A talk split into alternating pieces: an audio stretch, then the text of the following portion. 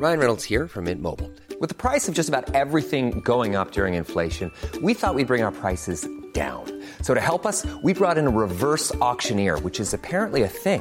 Mint Mobile unlimited premium wireless. Ready to get 30, 30, bit to get 30, bit to get 20, 20, 20, bit to get 20, 20, bit to get 15, 15, 15, 15 just 15 bucks a month. So, Give it a try at mintmobile.com slash switch. $45 upfront for three months plus taxes and fees. Promo for new customers for limited time. Unlimited more than 40 gigabytes per month. Slows. Full terms at mintmobile.com. There's a mistake. Moonlight, you guys won Best Picture. Well, there were three of us in this marriage. Ich zitiere, Herr Präsident, mit Verlaub, Sie sind ein Arschloch. Und wenn die Frauen mit den Boys schlafen, dann müssen sie sich hier anfassen. Well, I'm not a crook. Does everybody remember our Nipplegate? Ich nehme diesen Preis nicht an. I did not have sexual relations with that woman. Wenn wir Freunde wären, dann müsstest du so einen Scheiß überhaupt nicht machen. Ich wiederhole, ich gebe Ihnen mein Ehrenwort. Hallo und herzlich willkommen bei Ehrenwort, ein Podcast über Skandale. Ich bin Fabienne Und ich bin Jakob. und wir sprechen alle 14 Tage über eine skandalöse Geschichte aus Politik, Popkultur und Zeitgeschehen. In den vergangenen beiden Folgen ging es um Britney Spears, die Prinzessin des Pop, die 13 Jahre lang unter Vormundschaft stand. Und dieses Mal geht es nicht um Popmusik. Trotzdem hier noch eine kurze Anmerkung in ganz eigener Sache. Sollte jemand von euch da draußen eine Karte für die Taylor Swift Eras Tour übrig haben, dann scheut bitte nicht in unsere DMs zu sliden, wie es neudeutsch so schön heißt. Also bitte meldet euch bei mir. Am liebsten Hamburg oder München, wenn es geht. Unfassbar. Es ist schamlos, was ich mache. Es tut mir leid. Aber ich dachte, wenn uns jetzt schon Leute zuhören, die nicht nur mit uns verwandt oder verschwägert sind, muss ich diese Gelegenheit nutzen, um noch zu versuchen, an irgendeine Karte zu kommen. Also bitte meldet euch, wenn irgendwer krank wird oder sich doch nicht freut über das Weihnachtsgeschenk oder sonst aus irgendwelchen Gründen verhindert ist. Dann denkt an mich. Aber genug der Vorrede. Wenn ich dich, Jakob, beim letzten Mal richtig verstanden habe, dann bleiben wir in Los Angeles, aber wir ziehen eine Nachbarschaft weiter, nämlich nach Hollywood. Richtig. Es geht in die Traumfabrik. Denn ich erzähle euch heute die Geschichte vom Sony-Hack. Ein Hack auf eines der größten Filmstudios der Welt, muss man so sagen. Mhm. Viele, viele geleakte E-Mails und sehr, sehr, sehr viel schmutzige Wäsche, die an die Öffentlichkeit geraten ist. Uh, passend zum Schreiberstreik in den äh, Staaten hast du dir dieses Thema vielleicht rausgesucht oder unterbewusst? Unterbewusst vielleicht, aber guter Punkt. Ich habe noch nie von der Geschichte gehört. Umso gespannter bin ich, was sich dahinter verbirgt und was da zwischen den Zeilen zu lesen war. Na dann, gebe ich mal mein Bestes. Leg los. Am 24. November 2014 streift die Morgensonne von Los Angeles die Glasfassaden der Hochhäuser, während die Stadt langsam zum Leben erwacht. Die Straßen von Culver City füllen sich mit dem geschäftigen Treiben von Menschen, die zu ihren Arbeitsplätzen eilen. Und inmitten dieses alltäglichen Chaos fährt ein elegantes Auto vor dem beeindruckenden Gebäude von Sony Pictures vor. Die Tür öffnet sich und Amy Pascal steigt aus. Sie schreitet durch die Eingangshalle des Studios, ihre Absätze klackern auf dem Marmorboden, sie grüßt ein paar bekannte Gesichter, tauscht ein paar Worte aus. Es scheint ein Arbeitstag zu sein, wie jeder andere auch. Sagt dir der Name Amy Pascal denn was? Gar nichts. Ich hoffe, ich blamier mich damit jetzt nicht. Amy Pascal ist damals Co-Vorsitzende von Sony Pictures. Eine Frau von bemerkenswerter Statur in dieser Filmbranche. Ihre Karriere ist geprägt von mutigen Entscheidungen und einem ja echt guten Gespür dafür, was auf der Leinwand funktioniert. Und das hat sie zu einer der mächtigsten Figuren in Hollywood gemacht. Sie ist nicht nur eine der wenigen Frauen in dieser sonst von Männern dominierten Filmwelt, Mhm. sondern auch eine der einflussreichsten. Mit einer Karriere, die sich über drei Jahrzehnte erstreckt, hat sie sich als ja, kreative Instanz etabliert, Mhm. die vor allem für ihre scharfe Intuition und ihren Kampfeswillen bekannt ist. Sie hat ein Auge für Talente, sei es auf dem Regiestuhl oder hinter der Kamera, und sie hat in ihren 20 Jahren bei Sony Pictures dazu beigetragen, einige wirklich hochkarätige Filme und Serien auf die Leinwand oder ins Fernsehen zu bringen. Zum Beispiel das Spider-Man-Franchise, Breaking Bad, mehrere James Bond-Teile, The Da Vinci Code, Moneyball, The Social Network. Der Hollywood Reporter zählt sie zu den 100 einflussreichsten Frauen der Unterhaltungsindustrie. Genauer gesagt belegt sie auf der Liste Platz 2. Vor ihr ist nur Anne Sweeney, damals Co-Vorsitzende von Disney. Und laut Forbes gehört sie zu dieser Zeit zu den 100 mächtigsten Frauen der Welt. Also generell, nicht nur der Unterhaltung. Keine so schlechte Bilanz. Ja, Doch Amy ist nicht nur für ihre beruflichen Erfolge bekannt, sie ist auch bekannt für ihren, nennen wir es mal, leidenschaftlichen Charakter. Ihre Direktheit und auch oft hitzige Auseinandersetzung. Und in einer Branche, in der Diplomatie zumindest vorne rum auf den Ton angibt, hat Amy nie davor zurückgeschreckt, ihre Meinung zu sagen, auch wenn sie damit an der einen oder anderen Stelle ganz gerne mal angeeckt ist. Doch an diesem Novembermorgen, als sie ihr Büro betritt und sich auf den bevorstehenden Tag vorbereitet, hat sie noch keine Ahnung, dass dieser Tag all das verändern wird. Denn in wenigen Stunden wird die Nachricht eines beispiellosen Hacks das gesamte Studio erschüttern. Ein Hack, der nicht nur Sony Pictures, sondern auch ihr persönliches und berufliches Leben in kürzester Zeit auf den Kopf stellen wird. Und wie sollte es in dieser Geschichte über Hollywood auch anders sein? Es beginnt alles mit einem Film. Ein paar Monate zuvor stand Sony Pictures kurz vor der Veröffentlichung eines Films, der in vielerlei Hinsicht Pascals kühne und auch unerschrockene Herangehensweise an das Filmemachen widerspiegelte. Die Interview. Schon mal davon gehört? Ah, warte mal, war das nicht dieser Film, der total umstritten war, weil Nordkorea irgendwie Stress gemacht hat? Ist das der Film? Sehr gut. Mit, warte, warte, warte. Ähm, Seth Rogen und James Franco. Nicht schlecht. Aber für alle anderen, die nicht wissen, worum es in die Interview geht, habe ich mal einen kleinen Ausschnitt vom Trailer mitgebracht. Every night, millions of people watch our show. I just want to cover actual news, not Nicki Minaj's vagina flopping out at the Grammys. You don't like that brown sugar? Has nothing to do with brown sugar. Aaron, look at this. Kim Jong Un wants to do an interview with Dave Skylark? He's a fan. Look at him. If that ain't a real story, what is? Okay, let's do it. We're going to! Mr. Rappaport, I'm Agent Lacey with Central Intelligence. You two are going to be in a room alone with Kim. We got the interview! The CIA would love it if you could take him out. Hmm? Take him out. Like for drinks? Like to dinner? Take him out in the town? No, uh, take him out. You want us to kill the leader of North Korea? Yes. What? Das klingt nach jeder Menge Spaß für die ganze Familie. ja. Also, die Interview ist im Kern eine typische Seth Rogen-Komödie. Übertrieben, albern und ziemlich absurd. Hat er es auch geschrieben? Er hat mitgeschrieben auf jeden Okay. Fall. Der Film folgt den Charakteren Dave Skylark, gespielt von James Franco, einem flippigen Fernsehmoderator, und seinem Produzenten Aaron Rappaport, dargestellt von Seth Rogen. Und auf der Suche nach der nächsten großen Story erhalten die beiden die einmalige Gelegenheit, den nordkoreanischen Diktator Kim Jong-un zu interviewen. Doch noch bevor sie nach Nordkorea aufbrechen, werden sie von der CIA rekrutiert, um im Auftrag der amerikanischen Regierung eine Mission auszuführen. Das Fernsehteam soll Kim Jong-un während des Interviews ermorden. Und die Handlung des Films, die ist gespickt mit slapstickartigem Humor und einer Menge von, naja, typischen Seth Rogen-Momenten. Es gibt zum Beispiel eine Szene, in der Kim Jong-un, der in diesem Film als riesen Katy Perry-Fan dargestellt wird, Firework singend in einem Panzer durch die Gegend fährt. Also die Interview ist ziemlich bescheuert. Es ist so eine Mischung aus penela Humor, Fremdscham-Momenten und einer Handlung, die so drüber ist, dass man sie überhaupt nicht ernst nehmen kann. Es ist jetzt also alles andere als so eine clevere politische Satire.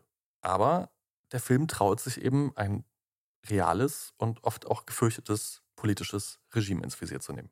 Und der Kim Jong-un, der ist ja bekannt für seinen guten Humor und dafür, dass er über sich selber lachen kann. Absolut. Noch während die Interview in den USA in Produktion ging, sorgte der Stoff im Rest der Welt für jede Menge Gesprächsstoff. Die Tatsache, dass der Film ein Mordkomplott gegen einen echten, amtierenden Staatschef zu Pointe erklärte, machte ihn zu einem heißen Thema fürs Sommerloch. Und natürlich dauert es auch nicht lange, bis die Nachrichten über den Film auch Pyongyang erreichen. Die Reaktion aus Nordkorea war schnell und scharf. Sie verurteilten den Film als kriegerische Handlung und als offenen Terrorismus gegen ihr Land. War der Film zu dem Zeitpunkt schon abgedreht oder war das lediglich die Reaktion auf die Ankündigung, dass Sony Pictures vorhabe, diesen Film zu produzieren? Der Film war damals schon abgedreht, also er war in der Postproduktion zu diesem Mhm. Zeitpunkt und die PR lief so langsam an. Okay, verstehe. Also Nordkorea sieht das als Kriegsakt. Und die Darstellung ihres Führers in einem solchen Licht wurde als tief respektlos und provokativ angesehen. Nordkorea hat ja schon in der Vergangenheit oft mit scharfen Worten auf Darstellungen reagiert, die es als feindlich oder respektlos ansah. Aber die Intensität ihrer Reaktion auf The Interview war beispiellos. Es wurde unter anderem auch berichtet, dass die nordkoreanische Regierung sogar direkten Kontakt mit den Vereinten Nationen aufnahm, um ihre Wut über den Film auszudrücken. Sie forderten, dass die USA Maßnahmen ergreift, um die Veröffentlichung des Films zu verhindern und warnten vor gnadenlosen Gegenmaßnahmen gegen die USA, sollte der Film tatsächlich veröffentlicht werden. Oh wei, oh wei. Und inmitten dieser wachsenden Spannung stand zu diesem Zeitpunkt die Sony Pictures-Chefin Amy Pascal, die sich plötzlich in der unerwarteten Position befand, nicht nur kreative und geschäftliche Entscheidungen für ihr Studio zu treffen, sondern auch geopolitische Überlegungen zu berücksichtigen hatte. Naja, aber ganz so überraschend kann dieser Shitstorm jetzt nicht gekommen sein, oder? Nee, ich glaube, mit einem gewissen Shitstorm haben sie bestimmt gerechnet, aber ich glaube, dass es an die Vereinten Nationen ging und es plötzlich als kriegerischer Akt gewertet wird. Ich weiß nicht, ob sie das mit einkalkuliert hätten. Ja, okay, das kann ich verstehen, dass man das nicht unbedingt vorhersieht. Ja, ich glaube, das stand nicht im Marketingplan mit drin. Also dieser Film, der als gewagte Komödie begonnen hat, ist jetzt plötzlich internationales Politikum. Aber sie lässt sich von diesen Nachrichten und den Drohungen nicht einschüchtern. Und vielleicht war man hinter den Kulissen ja auch ein bisschen dankbar für diese ganze Gratis-PR. Hey, jede PR ist gute PR.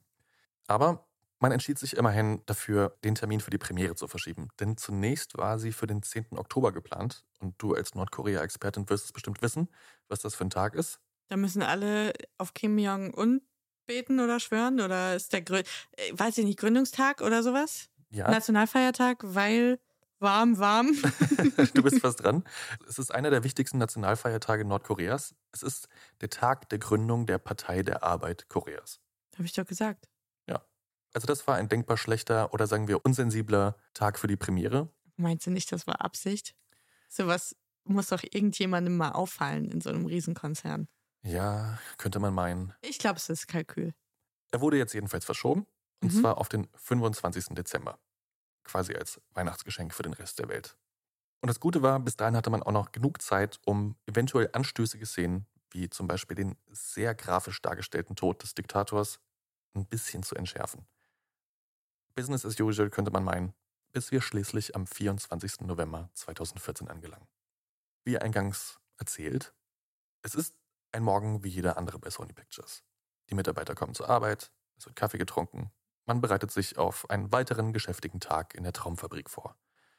Doch als sie ihre Computer hochfahren, sehen sie sich mit einer Szene konfrontiert, die eigentlich so direkt aus einem schlechten Cyberthriller stammen könnte. Denn auf ihren Bildschirmen erscheint statt dem Anmeldescreen ein etwas pixeliges, blutrotes Skelett und begleitet von den Geräuschen digitaler Gewehrschüsse ist in großen Buchstaben auf jedem Bildschirm in der ganzen Firma zu lesen Hacked by GOP, also gehackt von GOP. Ich habe dir den Bildschirm auch mal mitgebracht, damit du ihn mal ansehen kannst. Du meine Güte. Es sieht ein bisschen aus wie. Also man sieht so ein Monster irgendwie im Hintergrund, aber sieht aus wie das Skelett von dem Clown aus S. GOP, für was steht GOP? Grand Old Party? Könnte man meinen. In diesem Fall steht es für was anderes, aber da kommen wir gleich noch drauf. Also sie machen die Rechner an und was sie zu lesen und sehen bekommen, ist folgendes.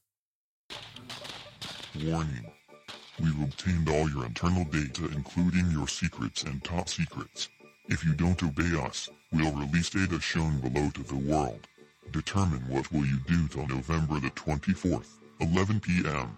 Post an email address and the following sentence on your Twitter and Facebook, and we'll contact the email address. And even if you just try to seek out who we are, all of your data will be released at once.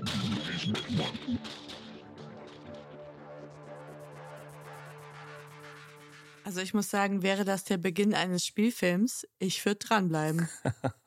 also es heißt ja, ihr seid gehackt worden, wir haben Zugriff auf all eure Geheimnisse und vor allem auch die Top-Geheimnisse und wir werden sie heute Abend um 11 Uhr veröffentlichen.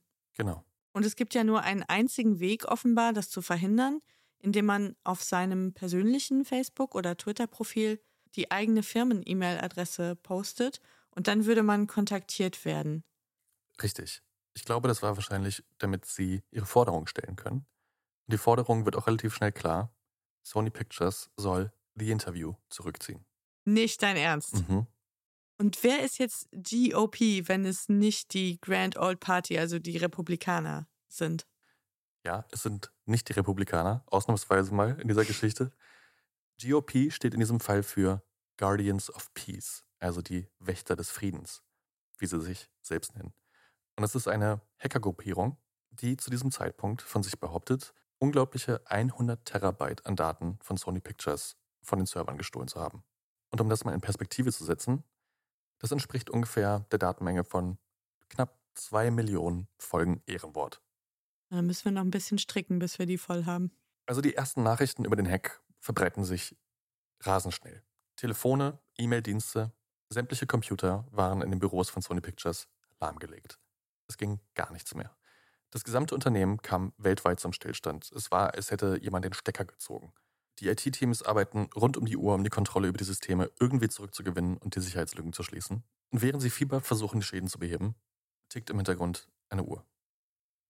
Und als Sony nicht reagiert und den Forderungen nicht nachkommt, finden dann auch die ersten erbeuteten Daten ihren Weg ins Internet. Die ersten Datenlecks bestehen aus noch nicht veröffentlichten Filmen von Sony Pictures. Filme wie Annie, Mr. Turner und Still Alice sind plötzlich auf Dutzenden Torrent-Plattformen. Also noch bevor sie in die Kinos kamen. Genau. Und das allein war schon ein unglaublich schwerer Schlag für Sony. Und auch Brad Pitts Fury, der zu diesem Zeitpunkt schon erschienen war, stand dann plötzlich zum Download zur Verfügung im Internet und wurde innerhalb von kürzester Zeit über eine Million Mal heruntergeladen. Das ist ein unfassbarer wirtschaftlicher Schaden. Der lässt sich wahrscheinlich gar nicht ermessen. Ach du Scheiße, das ist wirklich Armageddon für ein Filmstudio. Und das war nur der Anfang. In den folgenden Tagen beginnen die Hacker dann erste Teile der erbeuteten vertraulichen Daten zu veröffentlichen, die schon kurz darauf in den Medien die Runde machen.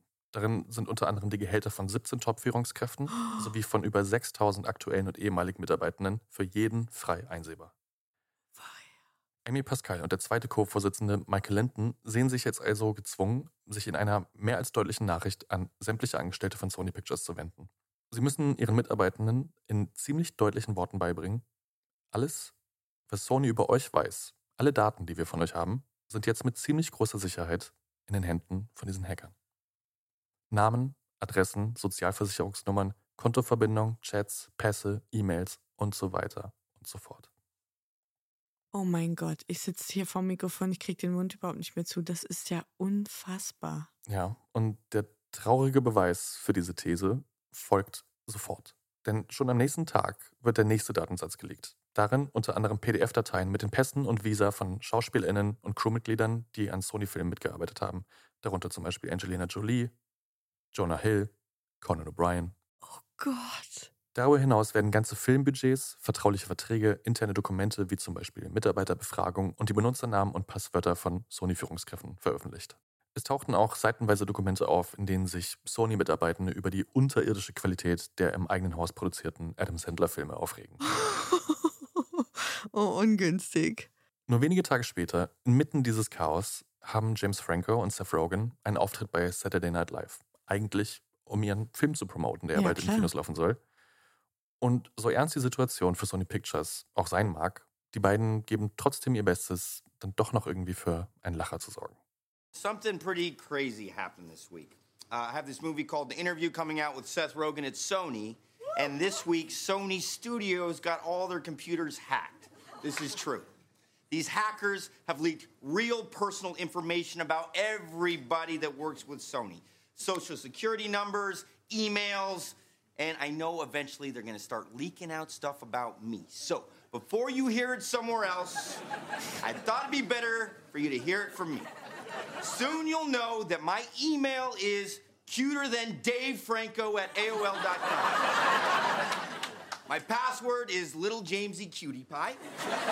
And this is all just a real violation of my personal life. You're not going to believe this, but uh, an hour ago they released uh, some of our private photos from our phones. What? Oh my God! What? Which photos? All of them. You mean, you mean like the one I took of you in your dressing room? Yeah, yeah, yeah, with the control top pantyhose.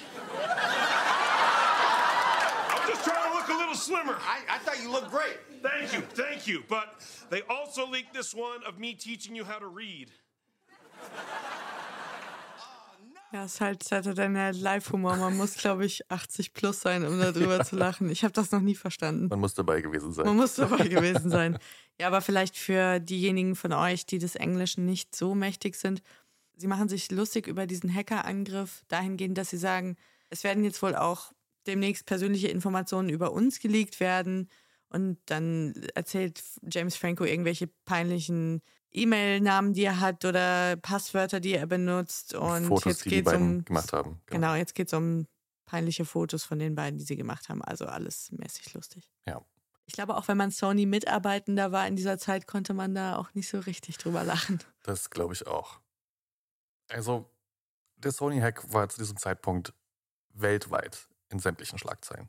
Unzählige Blogs und Websites stürzten sich auf die durchgesickerten Informationen. Auf Plattformen wie Reddit und Twitter organisierten sich die User quasi zu Tausenden, um die Leaks nach schmutzigen Details, Geheimnissen oder Peinlichkeiten von Prominenten zu durchforsten. Richtig peinlich sollte es vor allem für Amy Pascal, die Sony-Chefin, werden. Denn am 9. Dezember, knapp anderthalb Wochen nach der ersten Drohbotschaft, Mhm. Werden von den Hackern all ihre persönlichen und auch geschäftlichen E-Mails auf einen Schlag veröffentlicht. Ach du Scheiße. Besonders unangenehm werden für sie vor allem die Mails zwischen ihr und dem Filmproduzenten Scott Rudin. In diesen E-Mails wurde Angelina Jolie unter anderem als minimal talentiert und verwöhnte Göre bezeichnet. Naja, wo sie recht hat, hat sie recht. In einer weiteren E-Mail-Unterhaltung diskutieren die beiden über ein bevorstehendes Treffen mit Barack Obama und machen dabei Bemerkungen, die, man kann es nicht anders sagen, klar rassistisch sind. Ach, scheiße. Sie witzeln unter anderem herum, was wohl seine Lieblingsfilme sein könnten und kommen auf Django Unchained, 12 Years a Slave und The Butler. Okay, das ist leider überhaupt nicht witzig. Diese E-Mails, kannst du dir denken, gehen weltweit durch die Presse und führen zu einem öffentlichen Aufschrei. Und beide, Pascal und Rudin, sehen sich im Verlauf dazu gezwungen, sich öffentlich zu entschuldigen. Und auch größere und seriösere Medienhäuser, die sich bisher mit ihren Berichterstattungen zu diesen allzu pikanten Details der Leaks noch zurückgehalten hatten, ändern so langsam ihren Kurs. So gut wie alle amerikanischen TV-Sender, internationale Nachrichtenagenturen und Zeitungen berichten jetzt auch über die Inhalte der E-Mails, also nicht nur darüber, dass sie geleakt sind, Mhm. sondern eben auch, was darin stand. Sie berichteten zu den Dokumenten, zu den Verträgen, zu Ungerechtigkeiten. Es ging um Reisekosten von Stars, um Boni von Produzenten, um Gehaltsunterschiede zwischen männlichen und weiblichen SchauspielerInnen. Es ging um Lobbykampagnen und durchs Studio bearbeitete Wikipedia-Einträge, um anstehende oder schon längst abgesägte Filmprojekte oder auch einfach um das Drehbuch zum nächsten James Bond, das auch gelegt worden ist. Also es ist der absolute Albtraum für jeden, der im oberen Management dort arbeitet, weil jetzt plötzlich das innerste Innenleben dieser Firma einmal komplett nach außen gekehrt wird. Exakt. Und was damals so in der Presse los war, können wir im nächsten Ausschnitt mal kurz hören. Embarrassment of blockbuster proportions for Sony Pictures and its co-chairman Amy Pascal. Now, reporters are digging through the documents, finding scandalous and in some cases embarrassing details. The embarrassing leaks unprecedented. And the big question now how much could this cost a movie giant? The latest stolen emails reportedly show Sony executives slamming Leonardo DiCaprio for pulling out of the Jobs film and making jokes about Will Smith's children. Other emails indicate both Matthew McConaughey and Tom Cruise were pitched to play the legendary Apple CEO, but both were found to be too old for the part by bigwigs involved in the project. But among the revelations getting the most attention tonight, documents reportedly showing Oscar winner Jennifer Lawrence and co star Amy Adams reportedly earning less than their male co stars on American Hustle. Sony has yet to comment on the hacking scandal. Cecilia Hollywood is said to be on pins and needles in fear of what will emerge next. Hollywood bracing for more to come, right? Lindsay Janice, thank you. Sehr, sehr unangenehm. Also, wie du schon gerade angedeutet hast, es werden jetzt wirklich die pikantesten Interna öffentlich diskutiert. Zum Beispiel geht es um die Frage, wer wird eigentlich in dem Steve Jobs Biopic als Mhm. Steve Jobs besetzt? Und das heißt, Leonardo DiCaprio, über den habe man schlecht gesprochen, weil er irgendwie dann doch sich entschieden hat, es nicht zu machen. Matthew McConaughey und Tom Cruise hingegen seien zu alt, um die Rolle zu spielen. Ich würde behaupten, Tom Cruise ist in erster Linie mal 40 Zentimeter zu klein. aber das sei mal dahingestellt. Und ja, auch nicht ganz uninteressant. Jennifer Lawrence und Amy Adams haben deutlich weniger Gage bekommen für den Film American Hustle als ihre männlichen Kollegen. Ja. Unschön. Also die Presse stürzt sich auf jedes Detail aus diesen E-Mails. Und unter anderem wird in diesem Zug auch enthüllt, dass der Sony-Geschäftsführer, also des Mutterunternehmens Sony, nicht nur Sony Pictures, Kazuo Hirai, höchstpersönlich Druck auf Amy Pascal und das Team hinter die Interview ausgeübt hat, damit die Szene, in der Kim Jong-un umgebracht wird, stark abgemildert wurde. Aber apropos die Interview. Auch da wurden die Drohungen der Hacker inzwischen immer lauter und spezifischer, weil ihren ersten Forderungen ist ja niemand nachgekommen. Jetzt habe ich mal noch eine Zwischenfrage. Und zwar, offenes Geheimnis, es benutzt ja jeder, der in der Firma arbeitet, auch hin und wieder mal den Arbeitsrechner oder Arbeitslaptop für eine private E-Mail zum Beispiel. Hatten die Leute bei Sony nicht irre Schiss, dass jetzt auch diese Informationen irgendwie rauskommen und haben die nicht bei ihrem Management oder bei der Firmenleitung jetzt richtig Druck gemacht und gesagt, Leute, dann stoppt diesen bescheuerten Film. Ich will aber nicht, dass hier mein Tinder-Account gehackt wird oder sonst was, was ich auf der Arbeit halt so treibe. Also Sony Pictures hat sich zu dieser Zeit sehr bedeckt gehalten. Deswegen weiß ich über die interne auch nicht allzu viel Bescheid. Aber bei einem Unternehmen von mehreren tausend Mitarbeitenden auf der ganzen Welt kannst du, glaube ich, sehr sicher davon ausgehen, dass hinter den Kulissen die Hölle los war. Das kann ich mir gut vorstellen. Ich wäre ausgeflippt, wenn ich da gearbeitet hätte. Ja. Aber springen wir mal zurück zu die Interview. Ja. Denn auch dahingehend wurden die Drohungen der Hacker inzwischen immer lauter und spezifischer. Auf die ersten Forderungen wurde ja nicht eingegangen. Mhm. Also sie hatten ihr Ziel trotz der ganzen Leaks und trotz der ganzen Veröffentlichungen nicht erreicht. Und jetzt warnten die Guardians of Peace kurz vor Kinostart davor, dass Kinos, die den Film zeigen würden, einem ähnlichen Angriff wie 9-11 ausgesetzt werden könnten. Und diese Drohung, obwohl von vielen als leere Rhetorik abgetan, hatte dennoch auf viele, viele Kinos eine ja, wirklich einschüchternde Wirkung. Die großen US-Kinoketten, darunter AMC, Regal und Cinemark, waren die ersten, die reagierten. Sie gaben bekannt, dass sie den Film aus Sicherheitsbedenken nicht zeigen würden. Klar, die Kinoketten mussten das potenzielle Risiko für ihre Besucher gegen den erwarteten Umsatz des Films abwägen.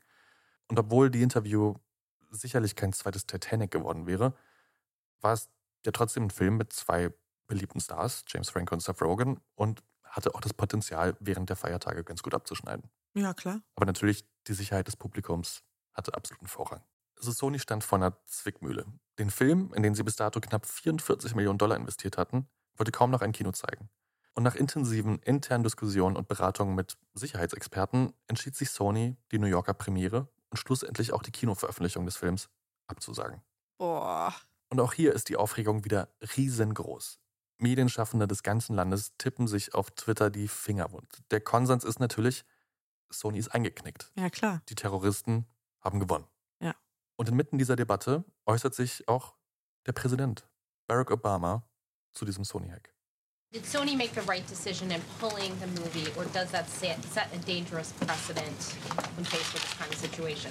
Sony's a corporation, you know, suffered significant damage. There were threats against its employees. Uh, I am sympathetic to the concerns uh, that uh, they faced. Having said all that, yes, I think they made a mistake. We cannot have a society in which some dictator someplace can start imposing censorship here in the United States. Because if somebody is able to intimidate folks out of releasing a satirical movie, imagine what they start doing when they see a documentary that they don't like, or news reports that they don't like. Or even worse, imagine if producers and distributors and others start engaging in self censorship because they don't want to offend the sensibilities of somebody whose sensibilities probably need to be offended. You know, that's not who we are. That's not what America's about. Dafür stehe ich mit dem First Amendment. Ja, also Barack Obama ist der Meinung, Sony habe einen enormen Fehler gemacht, indem es die Interview zurückgezogen hatte. Er betont die Bedeutung der Meinungsfreiheit und sagt, wir können nicht in einer Gesellschaft leben, in der irgendein Diktator irgendwo auf der Welt anfangen kann, Zensur hier in den Vereinigten Staaten auszuüben. Und Obamas Worte waren auch ein deutliches Zeichen dafür, dass die Angelegenheit nicht nur ein Problem der Unterhaltungsbranche war, sondern auch eine Frage der ja, nationalen Sicherheit und der Grundwerte der USA.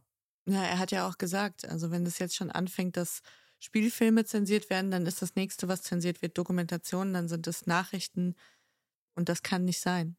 Ja, und er warnt auch davor, dass Produzenten sich selbst zensieren könnten Mhm. in Zukunft. Also, dass sie aus Angst vor Reaktionen davor zurückschrecken könnten, irgendetwas auf die Leinwand zu bringen. Ja. Man muss aber sagen, gerade zum Ende seines Statements klang er so ein bisschen unkonzentriert, als hätte er gerade dreieinhalb Stunden Oppenheimer gesehen. Hot Take des Tages. Sony wollte den Film jetzt letztendlich auch nicht ganz aufgeben. In einem Versuch, sowohl die kreative Freiheit als auch die Sicherheit des Publikums zu wahren, entschied sich das Studio für einen alternativen Veröffentlichungsweg. Nur wenige Tage nach der Absage der Premiere kündigt Sony an, dass The Interview direkt digital veröffentlicht werden sollte. Plattformen wie YouTube, Google Play und Sonys eigener Streamingdienst boten den Film zum Kauf und zur Miete an. Gleichzeitig erklärten sich aber auch einige unabhängige Kinos dazu bereit, den Film trotzdem zu zeigen. Und Sony unterstützte diese begrenzte Kinoveröffentlichung natürlich. Doch wie könnte es in dieser Geschichte auch anders sein? Auch die Online-Version des Films steht schon nur wenige Stunden nach Veröffentlichung auf Dutzenden Torrent-Seiten und wurde in nicht mal 48 Stunden eineinhalb Millionen Mal illegal heruntergeladen. Und trotzdem, innerhalb von einem Monat konnte die Interview über Google Play und Co. knapp 40 Millionen Dollar einspielen. Fast das, was er gekostet hat. Ja, fast. Natürlich ist auch die Frage, wer hinter dem Sony-Hack steckt, von Anfang an ein zentrales Thema in den Medien. Ja, klar. Es gab unter anderem auch Theorien, dass es sich um einen Insider handeln könnte, also verärgerte Angestellte zum Beispiel oder ehemalige Mitarbeitende, die sich an dem Konzern oder der Führungsspitze rund um Amy Pascal rächen wollten. Doch spätestens als die Guardians of Peace begannen, spezifische Drohungen oder Forderungen gegen die Interview auszusprechen, wurde der Verdacht natürlich immer stärker, dass Nordkorea in irgendeiner Weise beteiligt sein könnte. Mhm. Die US-Bundespolizei FBI, mehrere IT-Sicherheitsfirmen und Analysten führten umfassende Untersuchungen durch und kamen schließlich zu dem Schluss, dass Nordkorea tatsächlich hinter diesem Angriff stecken musste. Eine der meistzitierten Untersuchungen zu diesem Fall trägt den schönen Titel Operation Blockbuster und will bewiesen haben, dass die Täter, die sich selbst als Guardians of Peace bezeichneten, zur Lazarus Group gehören, einer gut finanzierten Hackergruppe, die bereits seit 2009 aktiv war und in der Vergangenheit bereits schon durch eine Vielzahl von Angriffen auf kommerzielle, militärische und staatliche Ziele durchgeführt hatte. Und sind die aus Nordkorea oder ist das so eine Gruppe, die kannst du als Diktator anrufen und sagen, hier hört mal, könnt ihr das mal lösen für mich? Es ist auf jeden Fall eine von Nordkorea finanzierte Hackergruppe. Mhm. Ob sie in Nordkorea selbst sind, um das auszuüben oder irgendwo anders auf der Welt, das kann ich jetzt nicht sagen. Okay.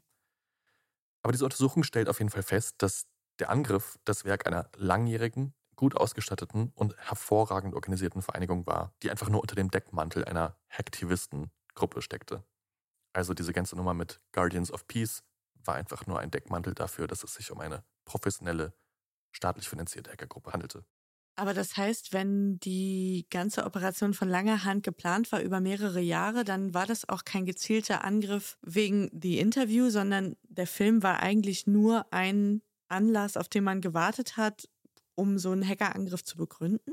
Genau, das ist eigentlich so der Kern dieser Debatte. Also auf der einen Seite brauchst du relativ lange, um 100 Terabyte von Daten überhaupt irgendwo über den halben Erdball zu kriegen.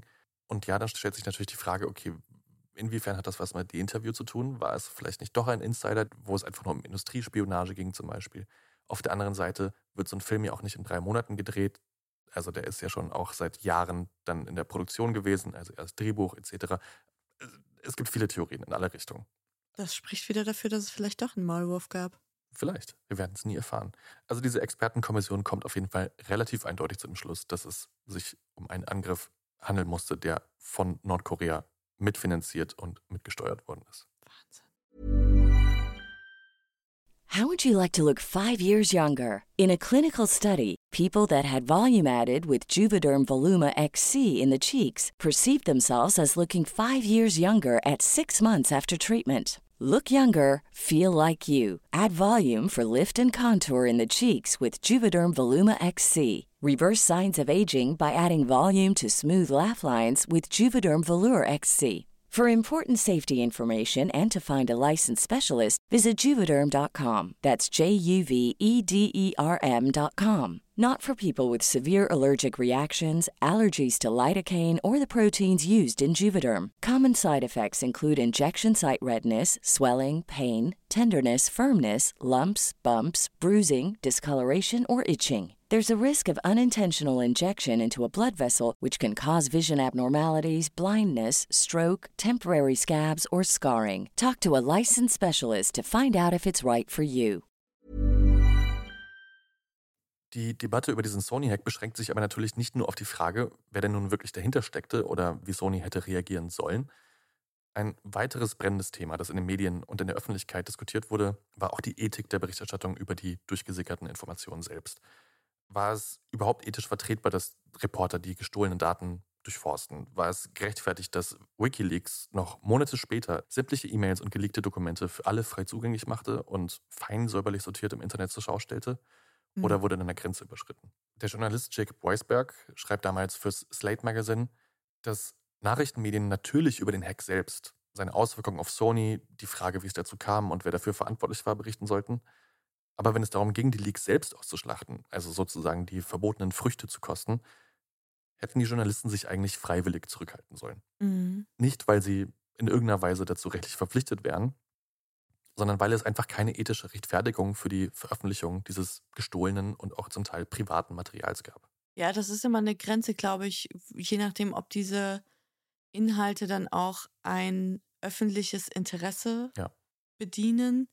Also ich finde zum Beispiel eine rassistische Äußerung von einer Frau in dieser Position, das darf von mir aus ruhig in der Zeitung stehen. Wenn die jetzt irgendwie mit ihrem Produzenten eine Affäre gehabt hätte, gibt es keinen Grund, das irgendwie zu berichten. Aber auch diese Gehaltsungleichheiten, die es da gibt, oder dass es strukturelle Probleme gibt in der Filmbranche oder in, eben auch bei Sony, das ist schon von öffentlichem Interesse, würde ich sagen. Aber natürlich nicht jede dieser Ja. Millionen Informationen und Daten, die man da abgegriffen hat. Ja, ich glaube, das ist auch wieder ein großer, großer Graubereich, sage ich mal. Alles. Ja, wahrscheinlich. Der Drehbuchautor Aaron Sorkin, der dir bestimmt ein Begriff ist, Ja, warte, warte, warte. Einmal durch den Film The Trial of the Chicago Seven, heißt er, glaube ich. Und natürlich durch The West Wing. richtig, der hat es in der New York Times damals so formuliert. Ich weiß, dass in den E-Mails pikante Informationen stecken und ich weiß, dass einige von uns beleidigt wurden und ich weiß, dass da noch mehr kommen wird. Niemandes Privatleben kann dem Blick der Öffentlichkeit vollständig standhalten. Aber hier geht es um viel mehr als verletzte Gefühle und angeknackte Egos. Wenn du die Augen schließt, kannst du dir die Hacker vorstellen, wie sie in einem Raum sitzen und Dokumente durchforsten, um die zu finden, die am meisten Schaden anrichten können. Und in einem Raum nebenan sitzen amerikanische Journalisten und tun genau dasselbe. So wahnsinnig und kriminell es auch ist, die Hacker tun es wenigstens für eine Sache. Die Presse tut es für ein paar Cent. Das ist ein ganz gutes Bild, finde ich. Keine so uninteressante These. Ja. Und ich finde, er steht auch sehr souverän darüber, dass man in einem Filmstudio mal hier und da über SchauspielerInnen, AutorInnen und sonstige Kreative lästert, weil machen wir uns nichts vor. Sie sind halt einfach schwierig. Ja, ich glaube, es muss ja nur jeder von uns selbst mal in seine Slack oder Microsoft Teams Chats gucken, um zu sehen.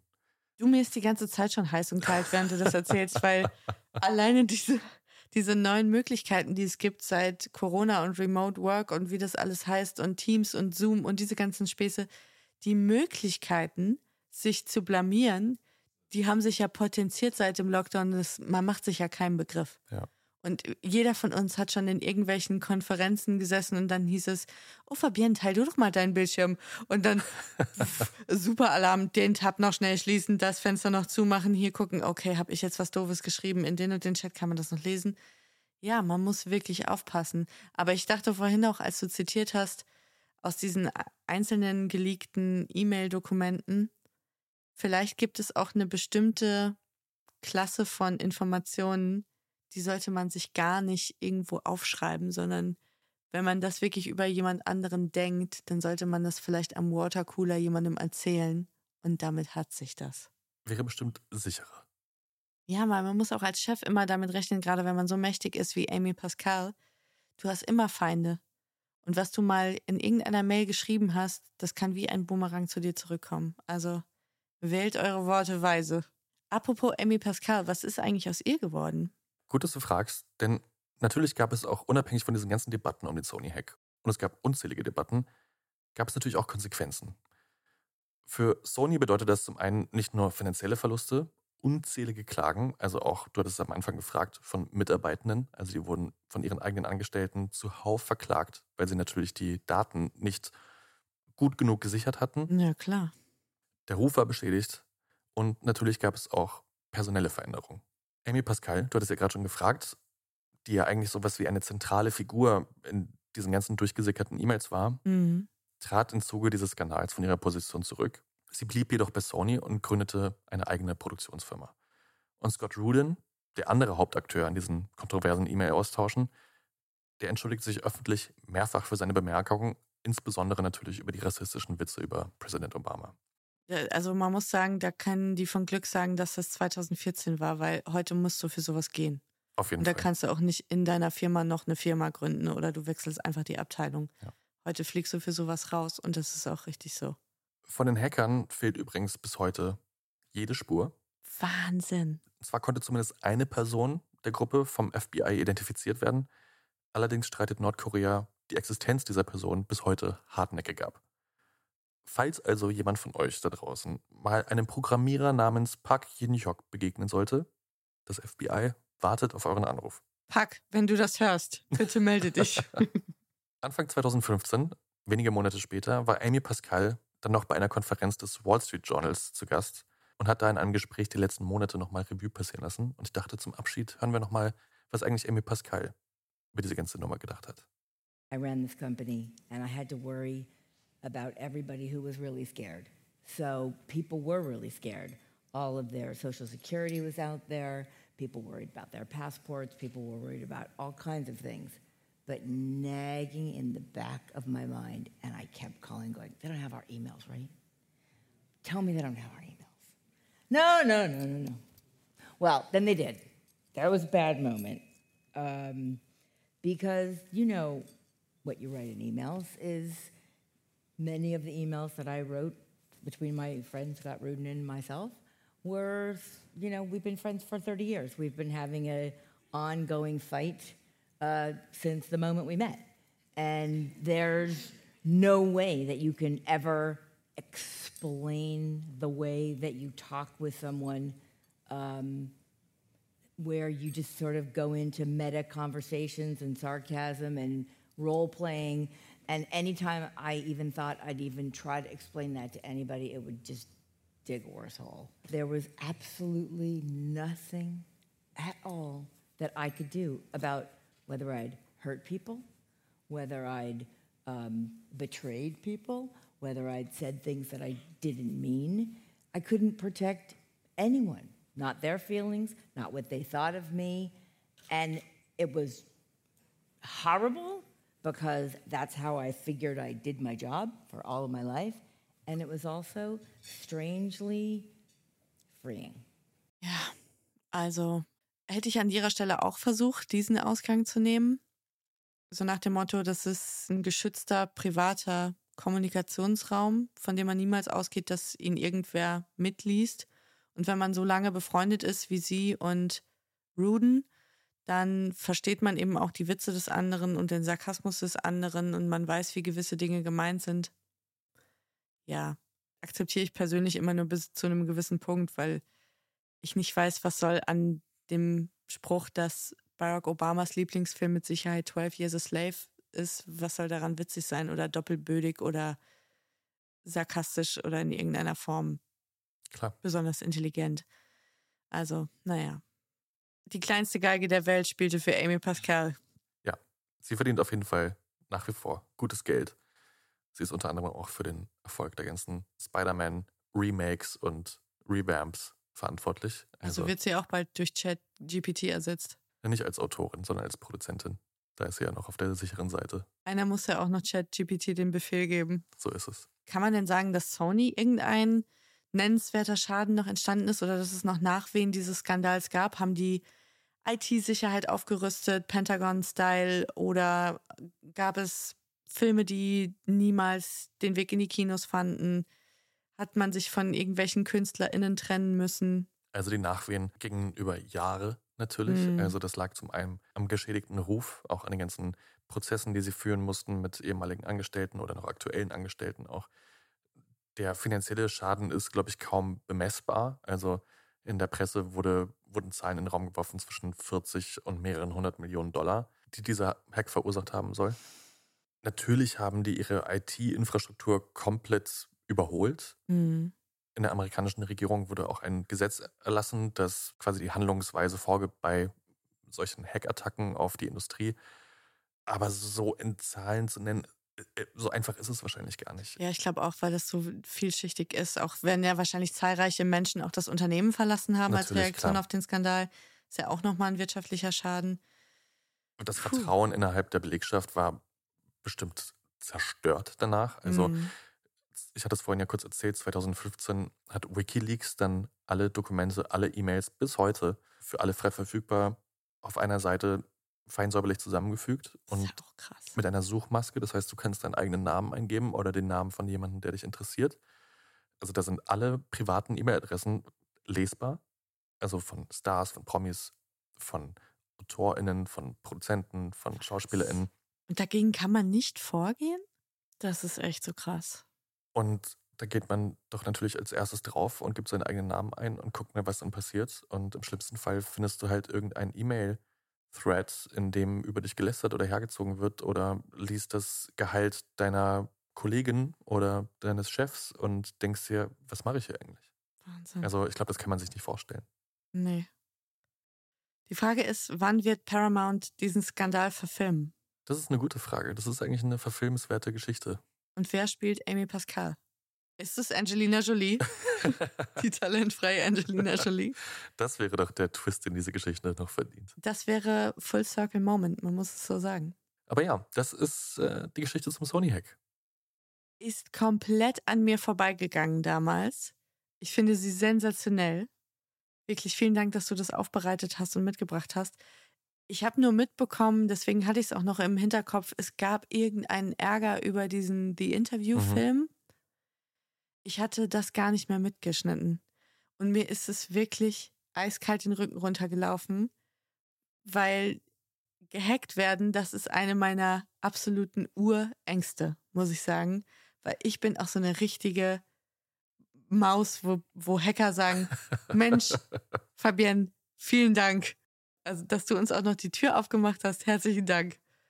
Dann nehmt doch vielleicht diese Folge als Anlass, mal wieder eure Passwörter zu ändern und im besten Fall die Zwei-Faktor-Authentifizierung zu aktivieren, auch wenn es nervig ist. Aber das ist so der kleine IT-Sicherheitsrat, den ihr von mir noch gratis dazu bekommt. Service-Tweet von Jakob. Ja.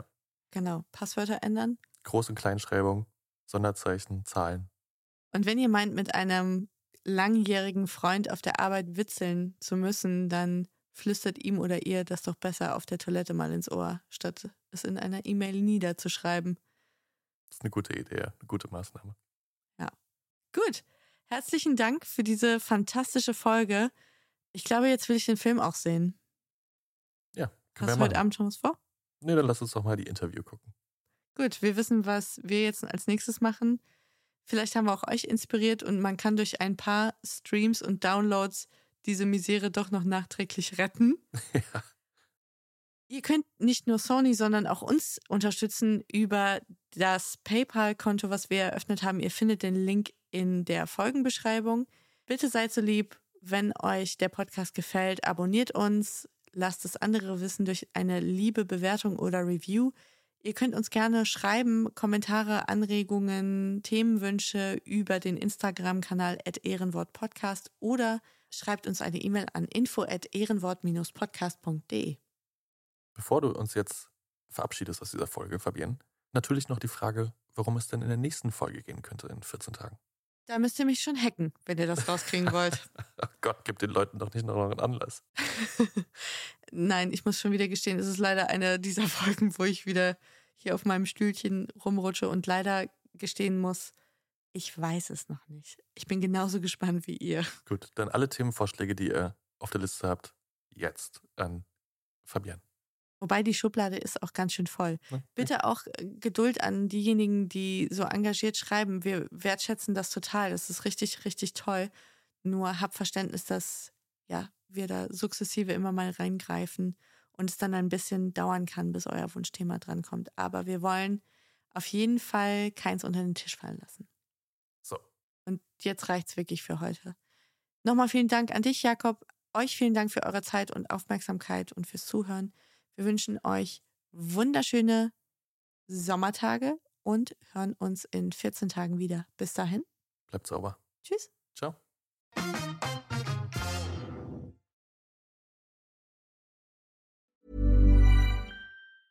Even when we're on a budget, we still deserve nice things. Quince is a place to scoop up stunning high-end goods for 50 to 80% less than similar brands. They have buttery soft cashmere sweaters starting at $50, luxurious Italian leather bags, and so much more. Plus, Quince only works with factories that use safe, ethical, and responsible manufacturing. Get the high-end goods you'll love without the high price tag with Quince. Go to quince.com/style for free shipping and 365-day returns.